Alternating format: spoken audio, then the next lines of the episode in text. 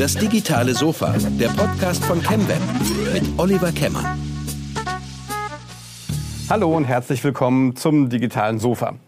Heute zum Thema Management und digitale Transformation. Heute mit unserem Fachmann von der Universität in Mainz, Adranjik Tomasian. Herzlich willkommen. Danke sehr. Professor Dr. Adranjik Tomasian, muss ich sagen, bist frisch gebackener Prof hier in Mainz. Genau. Und äh, auch an einem ganz neuen Lehrstuhl, muss man dazu sagen. Richtig. Vielleicht erzählst du mal ein bisschen, wie das gekommen ist. Genau, sehr gerne. Ähm, ich bin ähm, seit Oktober hier in Mainz an der JGU und ähm, habe den Lehrstuhl für Management und Digitaltransformation. Äh, ist ein BWL-Lehrstuhl, also Wirtschaftswissenschaften, äh, am Fachbereich für Wirtschaftswissenschaften und also Rechts- und Wirtschaftswissenschaften, muss man sagen. Ähm, ja, und ähm, wie ist es gekommen? Äh, ich ähm, habe in München studiert, an der LMU. Das ist sozusagen der Ausgangspunkt ähm, auch für meinen akademischen Werdegang. Ähm, habe dann an der TU München promoviert und auch habilitiert. Alles so im Themenfeld Entrepreneurship, Organisation ähm, und zuletzt eben ganz stark das Thema Digitaltransformation. Und ja, seit Oktober ähm, habe ich diesen neuen Lehrstuhl, der wurde auch neu geschaffen, ist eine komplett ähm, neue Forschungsgruppe, die wir auch gerade aufbauen ja, das ist ähm, die Geschichte. Ja, ähm, das heißt, in, in München ähm, hast du dich auch schon mit dem Thema beschäftigt. Ähm, wie kann man sich denn das vorstellen? Also wie, wie, wie, ich sag jetzt mal, wie betreibt man denn Wissenschaft im Bereich digitale Transformation? Das ist ja quasi täglich was Neues. Wie geht man denn da vor? Was hast du denn da in München schon gemacht? Genau, also wie gehen wir vor? Ähm, wir haben ein ganz ähm, großes Portfolio sozusagen an Methoden. Das Thema Digitaltransformation ist ja an sich jetzt nicht was komplett Neues, sondern es ist einfach ähm, Innovationsforschung. Ne? Wir schauen uns Innovationen an, wie entstehen Innovationen, was sind auch die Voraussetzungen für Innovationen und das eben jetzt im Kontext von digitalen Technologien, äh, wie zum Beispiel soziale Medien, ähm, wie zum Beispiel ähm, das ganze Web 3.0, was jetzt kommt ne, mit Blockchain, ähm, agiles Arbeiten etc. Ne? Das sind ja alles so Punkte um das Thema Digitaltransition drumherum. Was sind unsere Methoden? Also ich kann mal eine nennen. Ähm, konkret habe ich mich ähm, schon 2009 mit sozialen Medien beschäftigt, nämlich mit Twitter. Und damals haben wir ähm, eine Studie gemacht und einfach geschaut, kann man Real-World-Ereignisse, also außerhalb von Twitter, vorhersagen mit, mit Twitter-Daten. Und was wir gemacht haben, ist, wir haben die Bundestagswahl hergenommen und im Vorfeld der Bundestagswahl einfach alle Tweets eingesammelt, die ähm, Parteien ähm, enthalten haben. Also Hashtag CDU, Hashtag CSU, äh, SPD und so weiter, die ganzen Parteien. Und haben eben geschaut, ne, kann man damit irgendwie ähm, die Wahl vorhersagen. Letztlich haben wir ähm, sie nicht wirklich vorhergesagt, sondern wir haben post hoc quasi geschaut, gab es da einen Zusammenhang. Und es gibt wirklich einen Zusammenhang. Ähm, zumindest damals ähm, haben wir das relativ gut quasi auch ähm, bestätigen können, dass es da einen Zusammenhang gibt.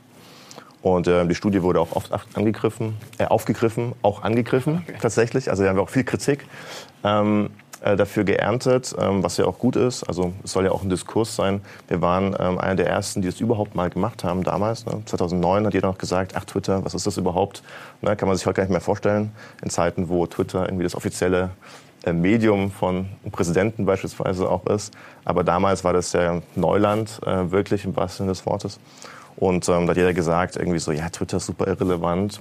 Und ähm, dadurch, dass wir die Studie gemacht haben, ähm, haben, glaube ich, viele andere das eben sich auch angeschaut.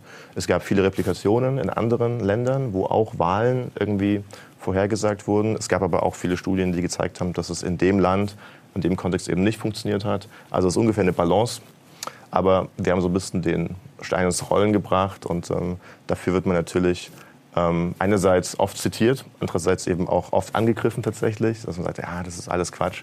Ähm, aber so ist Wissenschaft nun mal. Ne? Das ist ein Diskurs, das wäre auch unseriös, wenn man sagen würde, ne, das funktioniert und würde für immer funktionieren. Genau.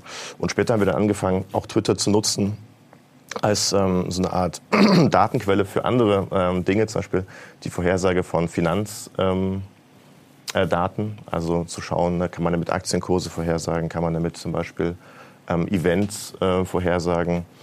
Ähm, und aktuell arbeite ich an einer Studie, wo wir uns anschauen, ob man mit ähm, Tweets die Bewertung von Startups vorhersagen kann. Und dazu haben wir ähm, im Zeitraum von 2008 bis 2017 sämtliche Tweets eingesammelt weltweit, die solche Stichwörter enthalten haben wie eben ähm, Biotech, Health, Care, ähm, 4G, 3G, Blockchain und so weiter. Also neue Technologien und eben äh, geschaut, ob das eben mit den ähm, Bewertungen der Startups, die solche Technologien verwenden, irgendwas zu tun hat. Ne?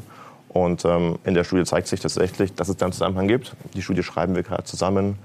Ähm, genau, das sind so ein bisschen diese Twitter-Themen. Haben noch ein anderes äh, Twitter-Papier, äh, wo wir eben uns anschauen, kann man eben, also welche, welche Eigenschaften von Tweets von ähm, großen Unternehmen, die jetzt Recruiting betreiben, ähm, führen dazu, dass diese Tweets öfter geliked werden und retweetet werden von potenziellen Bewerbern oder anderen Interessensgruppen. Und da zeigen wir zum Beispiel, dass ähm, sehr distinkte Informationen, also einmalige Informationen in den Tweets enthalten sein sollten, damit sie oft retweetet werden, wohingegen Emotionen, also überbordende Emotionen eher nachteilig sind. Also wenn jemand schreibt, komm unbedingt zu uns, das ist ein super geiler Laden, ich übertreibe es ein bisschen, ja, dann ist das gar nicht so gut, wie wenn man eine distinkte Information preisgibt und sagt, ähm, bei uns ähm, gibt es folgende ähm, Rituale oder sowas. Ne? Wir treffen uns jeden Monat äh, einmal freitags und ähm, machen eine Whisky-Verkostung oder sowas, Freibier, was auch immer, was Ungewöhnliches, wo dann Leute eher sagen, ah, das ist ja was Cooles, so,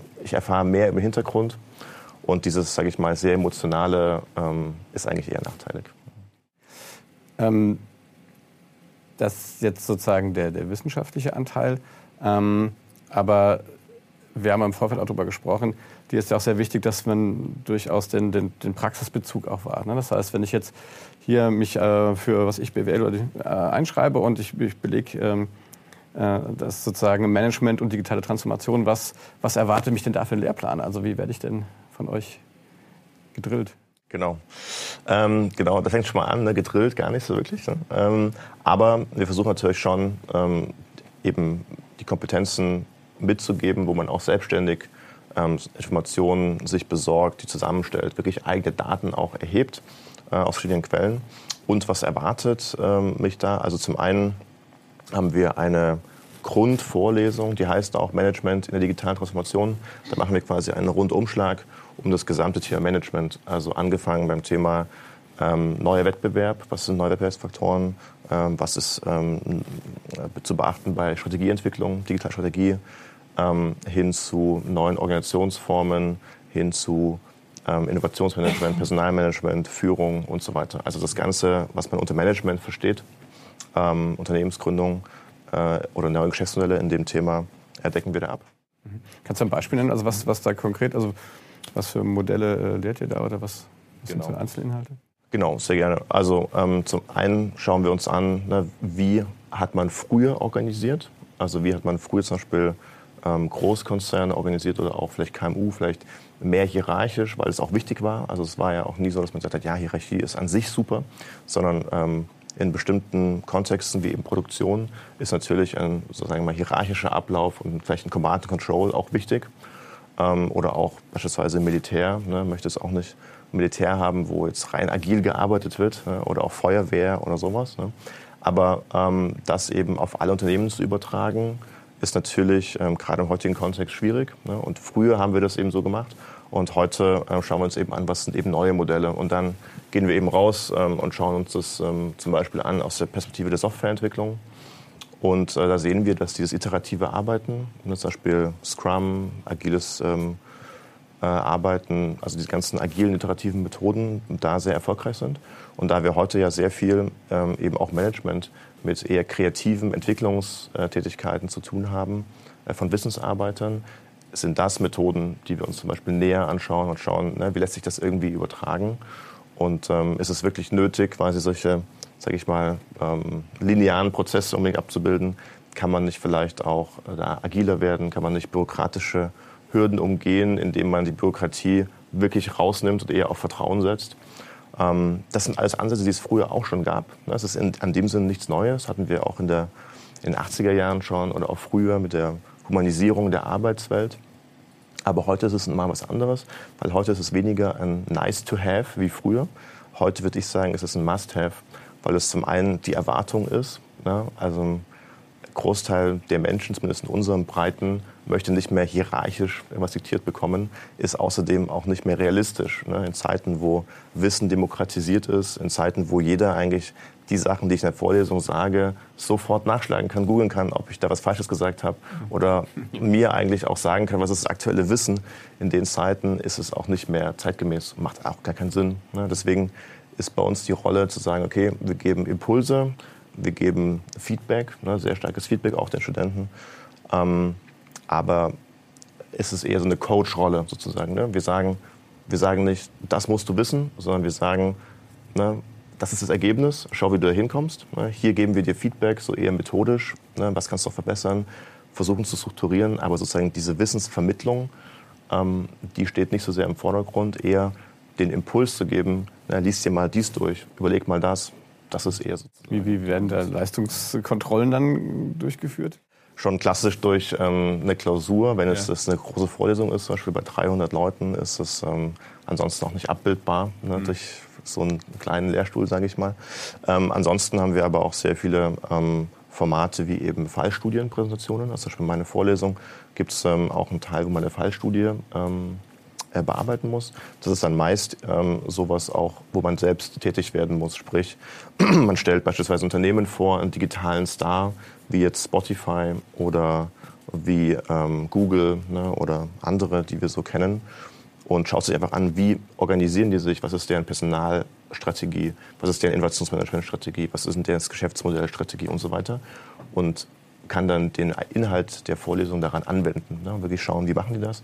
Und dadurch, dass eben ganz viele Studierende eben ein Unternehmen vorstellen, sieht man auch diese Bandbreite, dass eben nicht jedes Unternehmen sich gleich organisiert, dass vielleicht auch DAX-Konzerne sich anders organisieren, zwar auch agil, aber immer noch in einer bisschen anderen Form als jetzt zum Beispiel so ein Google. Ne? Das ist ja auch gut so und es ist ja gar nicht notwendig, alles zu kopieren oder so. Ne? Das, explizit sagen wir, sagen, ne, schau dir die Bandbreite an, überleg auch wirklich selbst, ähm, was sind die Vor- und Nachteile. Wenn ihr das ähm, so macht, wie, wie kriegt ihr da einen Praxisbezug dann rein? Ich meine, so ein Google, den kriegt man ja nicht mal schnell an die Uni.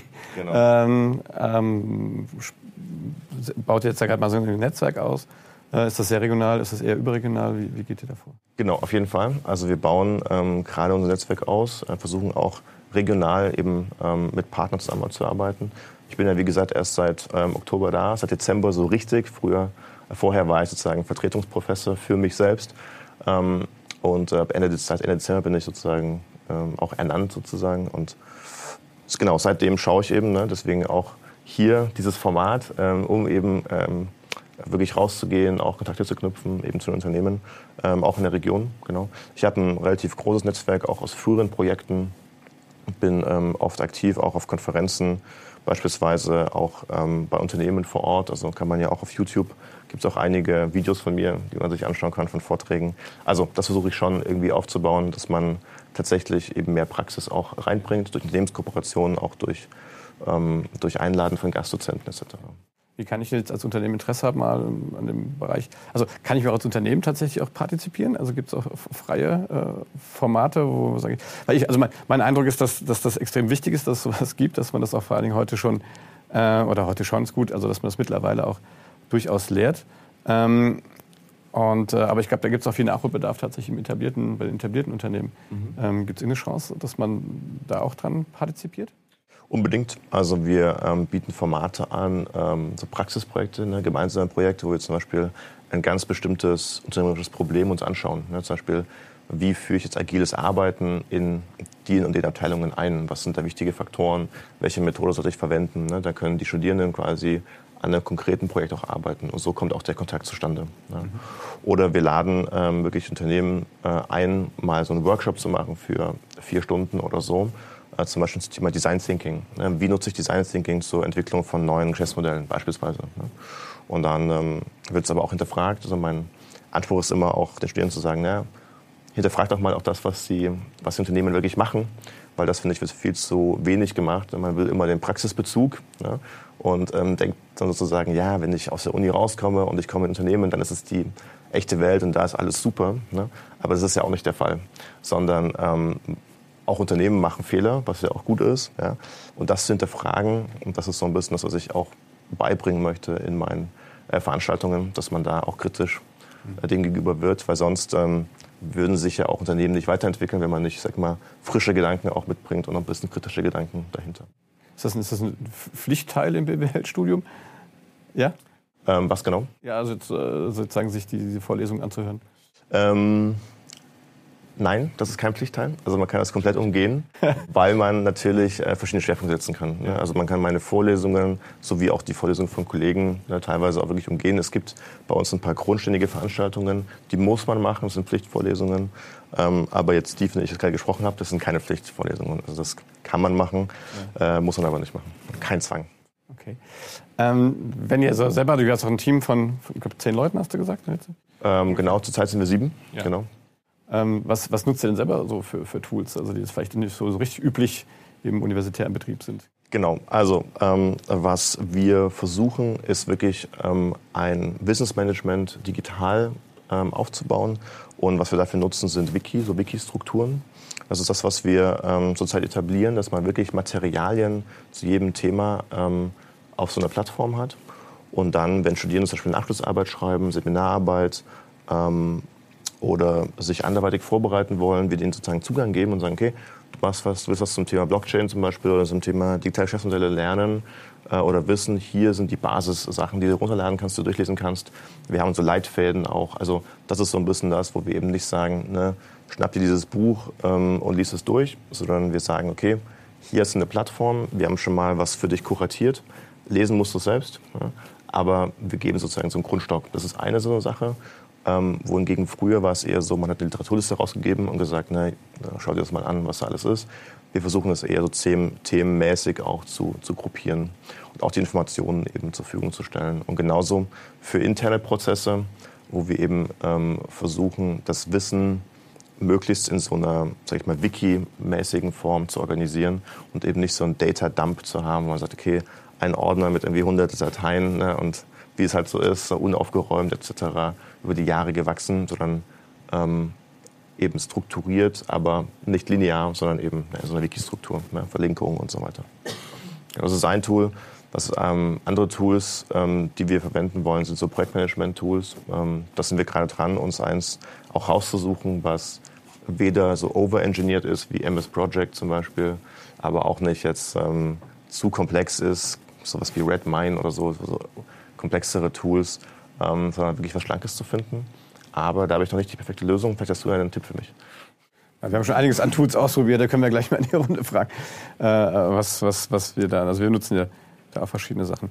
Ähm, ja, aber das ist durchaus ein, ein guter Punkt. Also ich denke, wir haben, äh, gibt es ja auch jetzt 20 Jahre, wir haben natürlich auch so einen Prozess gemacht und haben sozusagen im laufenden Betrieb versucht, gewisse Sachen umzustellen. Es ist nicht leichter, man baut sowas neu auf, ja. äh, als wenn man es äh, macht. Aber ich glaube, das Problem haben wir ja nicht alleine und deswegen ähm, glaube ich, ist A, wichtig, dass die, die, die jungen Leute, die nachkommen und die, die, die studieren, dass die viel mehr, glaube ich, über solche Themen lernen. Absolut, ja, und, ja. Und, und nicht nur einfach irgendwie Zahlen crunchen, sondern dass sie auch viel mehr über die, die Prozesse lernen. Ähm, und dass man aber durchaus auch dieses Wissen auch äh, äh, sozusagen auch den etablierten Unternehmen zur Verfügung stellt. Und auch den etablierten Kunden. Also ja. wir erleben es ja ganz oft, dass genau dieses Wissen auf der Kundenseite fehlt. Ne? Dass man sagt, okay, wir, wir arbeiten jetzt so, aber viele Kunden kriegen das quasi auch gar nicht mit oder wissen gar nicht um die Vorteile. Ne? Mhm. Deswegen glaube ich, ist es gar nicht so wichtig, äh, wo man nachher, auf welcher Seite man sozusagen nachher nach so einem Studium steht, ja. dass man so Sachen lernt.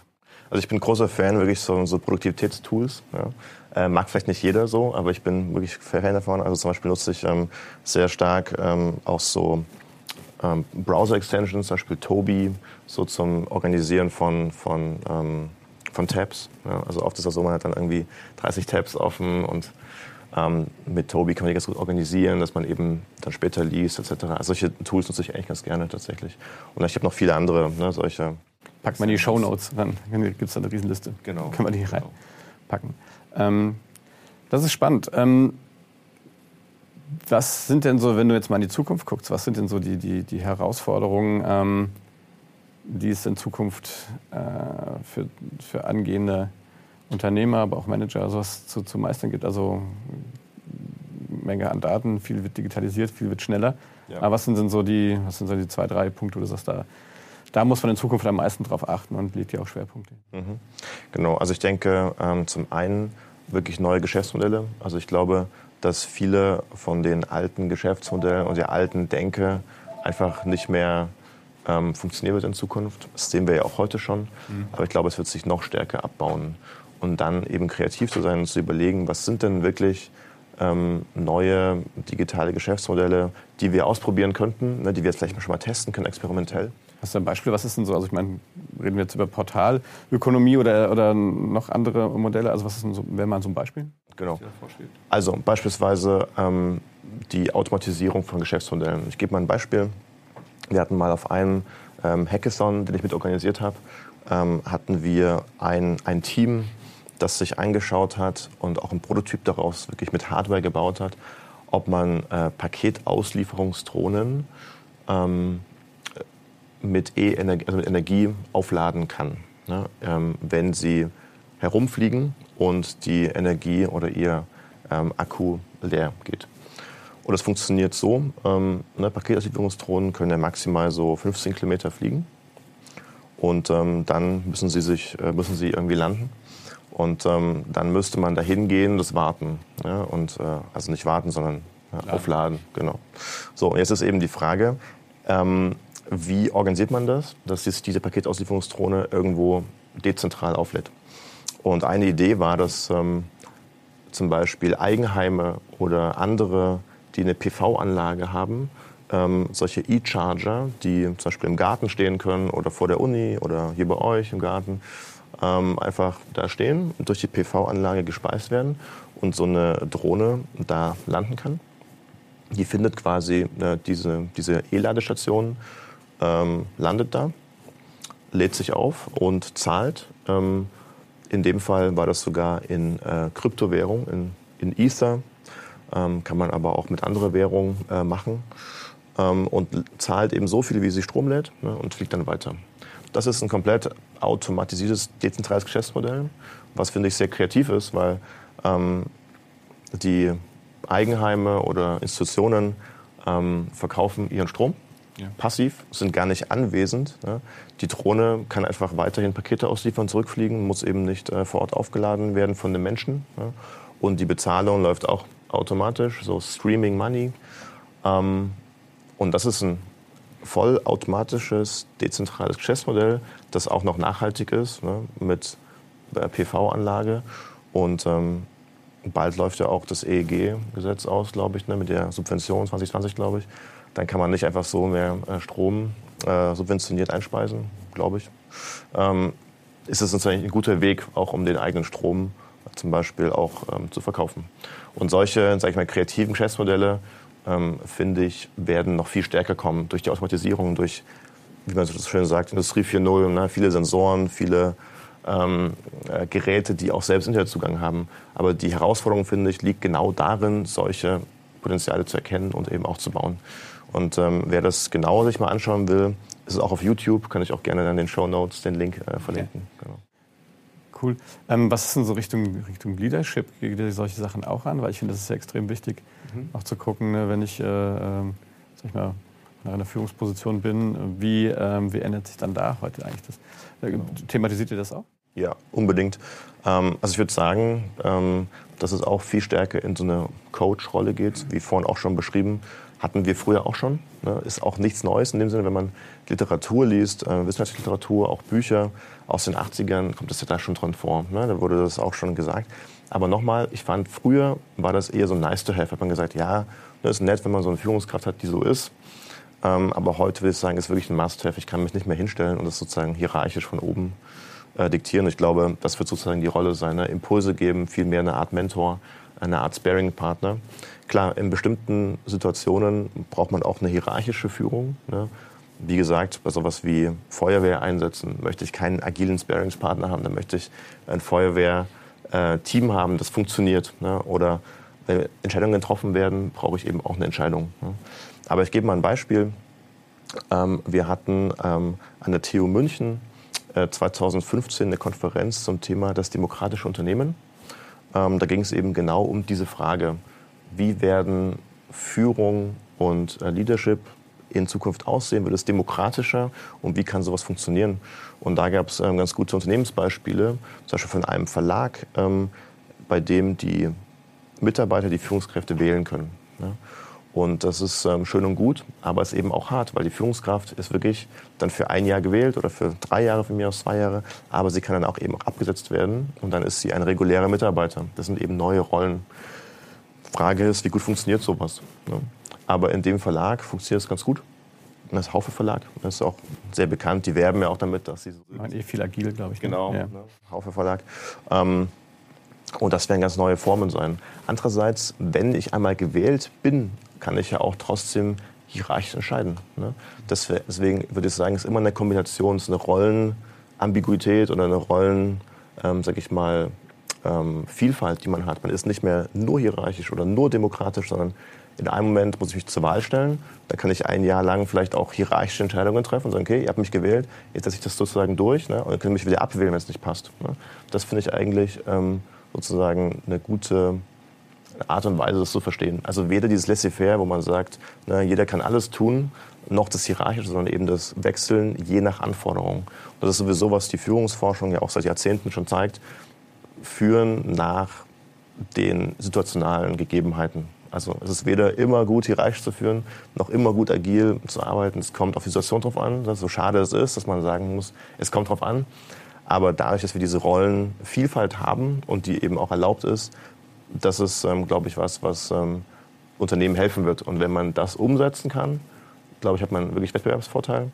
Aber das zu lernen, das zu können, ist natürlich eine Herausforderung. Das ist, glaube ich, was, was viele noch lernen müssen, inklusive mir selbst auch. Ne? Also ich glaube nicht, dass es ähm, schon so viele gibt, die das wirklich auch können und ähm, genauso leben. Klasse. Ich glaube, fast mit Blick auf die Uhr, wir sind schon relativ weit mit der Zeit. Ähm, ich, äh, ich, ich freue mich sehr, dass, dass, ähm, dass du jetzt äh, hier auch mit diesem Lehrstuhl dich diesen Themen äh, annimmst, dass auch der universitäre Betrieb mal aus der digitalen Deckung kommt ne? ja. und rausgeht und vor allem auch auf die Unternehmen äh, und, äh, und, und, die Leute zugeht. Ähm, ich glaube, wir haben sicherlich noch ein paar Fragen hier aus dem Publikum. Die können wir uns an der Stelle noch mal einstreuen. Gerne. Jemand hier mit Fragen? Wir suchen das Mikro. Jemand eine Frage? Keine Frage. Das ist auch sehr gut auch an Novum so gut erklärt, dass wir keine Rückfragen haben. Dann ähm, bedanke ich mich an der Stelle und äh, hoffe, wir bleiben hier weiter in Kontakt und sprechen zu anderen Themen nochmal. Sehr gerne. Ganz herzlichen Dank für die Einladung. Ja, gerne. Und ähm, wie gesagt, wenn wir äh, die ganzen äh, Tipps und, und Literaturhinweise, die packen wir in die, in die Shownotes, dann kann man die nachlesen. Ähm, oder sich direkt bei dir einschreiben am besten. Genau, sehr schön. Alles klar.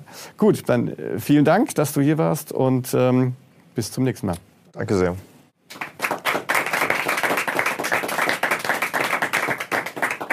Ja, das war unsere mittlerweile siebte Folge des digitalen Sofas.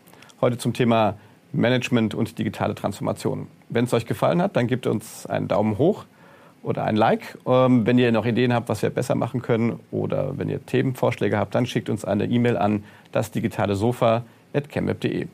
In diesem Sinne, bis zum nächsten Mal.